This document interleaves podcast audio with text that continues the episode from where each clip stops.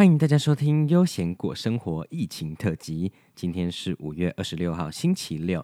今天台湾本土确诊人数为三百二十人，境外移入七人。这段期间，请大家乖乖待在家里，帮助国家，也帮助自己哦。大家好，我是悠闲。首先，先恭喜台中终于下雨了，耶，好棒啊！那另外，恭喜悠闲过生活下载数来到了两百大关。呃，然后就卡住了，就是麻烦大家多多帮我下载，多多收听啦。对，然后记得订阅。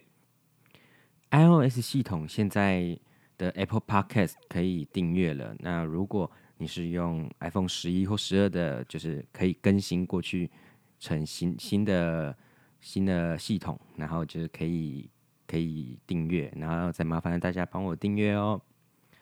那当然啦，我觉得昨天那集发出之后，一定很少人听，或是说最近干话太多了，所以我想来照顾一下那些想听正常言论的朋友们。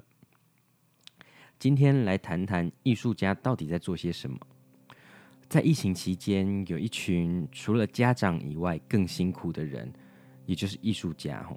当然，艺术家也也也可以是家长。但通常，呃，艺术家也是家长的，都会蛮有钱的，对，所以那个不在我们讨论范围。呃，艺术家就是平常的日子，生活形态大概只有比流浪汉好一点而已，然后打扮也差不了多少，然后很容易把自己搞得很疲惫啊，很脏。那生活形态也大概都是到凌晨五六点才合上眼，安然睡去这样子。在大众眼中，呃，艺术家有时候就是一群带给大家欢乐的人们。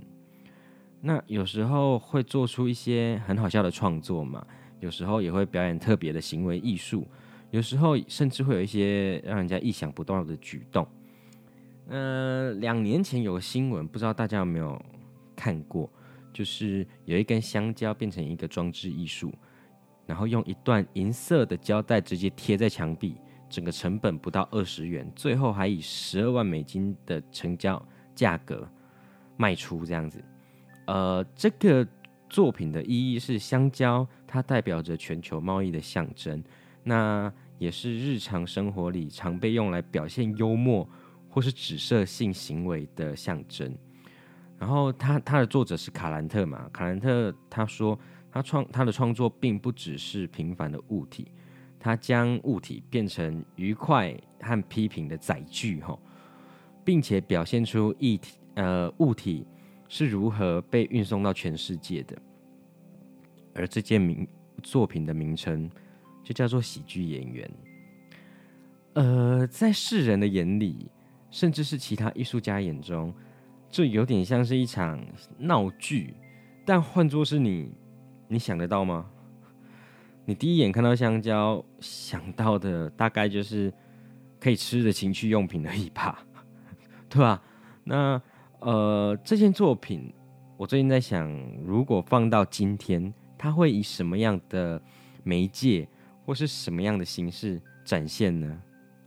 疫苗，你想想哦，一个艺术家买一瓶莫德纳疫苗，还是莫纳的，随便，然后把它用胶带。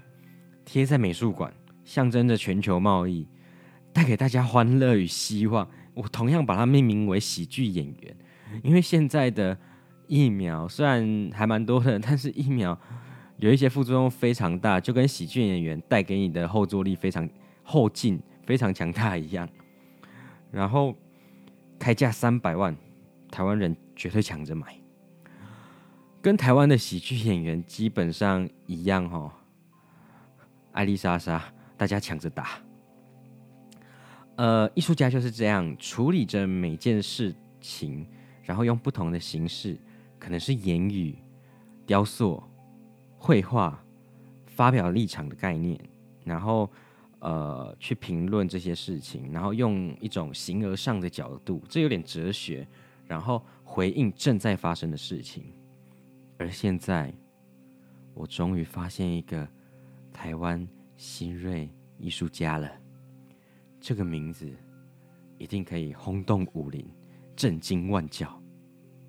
听好喽，陈时中，我没有要去批评他的意思哦。先说，我怕很多人听到这边就会觉得我是国民党侧翼。但如果你们有这种想法的人，代表前几天的集数你们都没有听，快去复习哦。呃，为什么陈时中会是一个很棒的艺术家呢？第一，他很会描述，而且把行为描写的惟妙惟肖的。例如，亲密举动，从他口中说出来，变成人与人之间的链接、连结。你不觉得被他形容的很美，更有动态感吗？人与人之间要怎么产生连结呢？人与人之间的连结可以有很多形式、部位、方位、体位。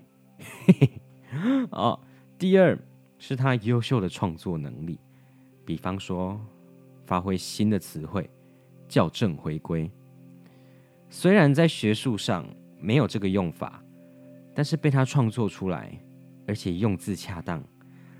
其实不懂统计的人也可以明白这个词的意思。他的创作浅显易懂。那如果要攻击他的人，就会说他的创作太直白了。你就你说的那么直白，大家听不懂，或是他没有创作意义。然后第三，他忍受着谩骂。通常哈，身为艺术家最重要的事情。大家都明白，就是要有办法忍受、接受谩、忍受谩骂这个过程。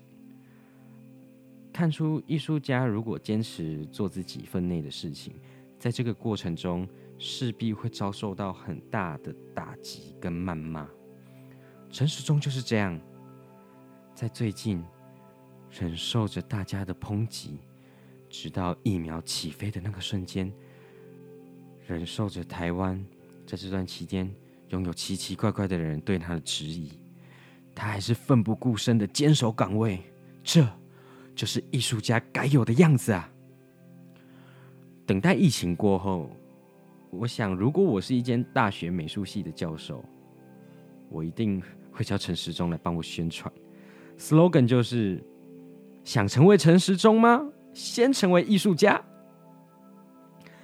今天的悠闲过生活就先分享到这边，我们明天见，拜拜。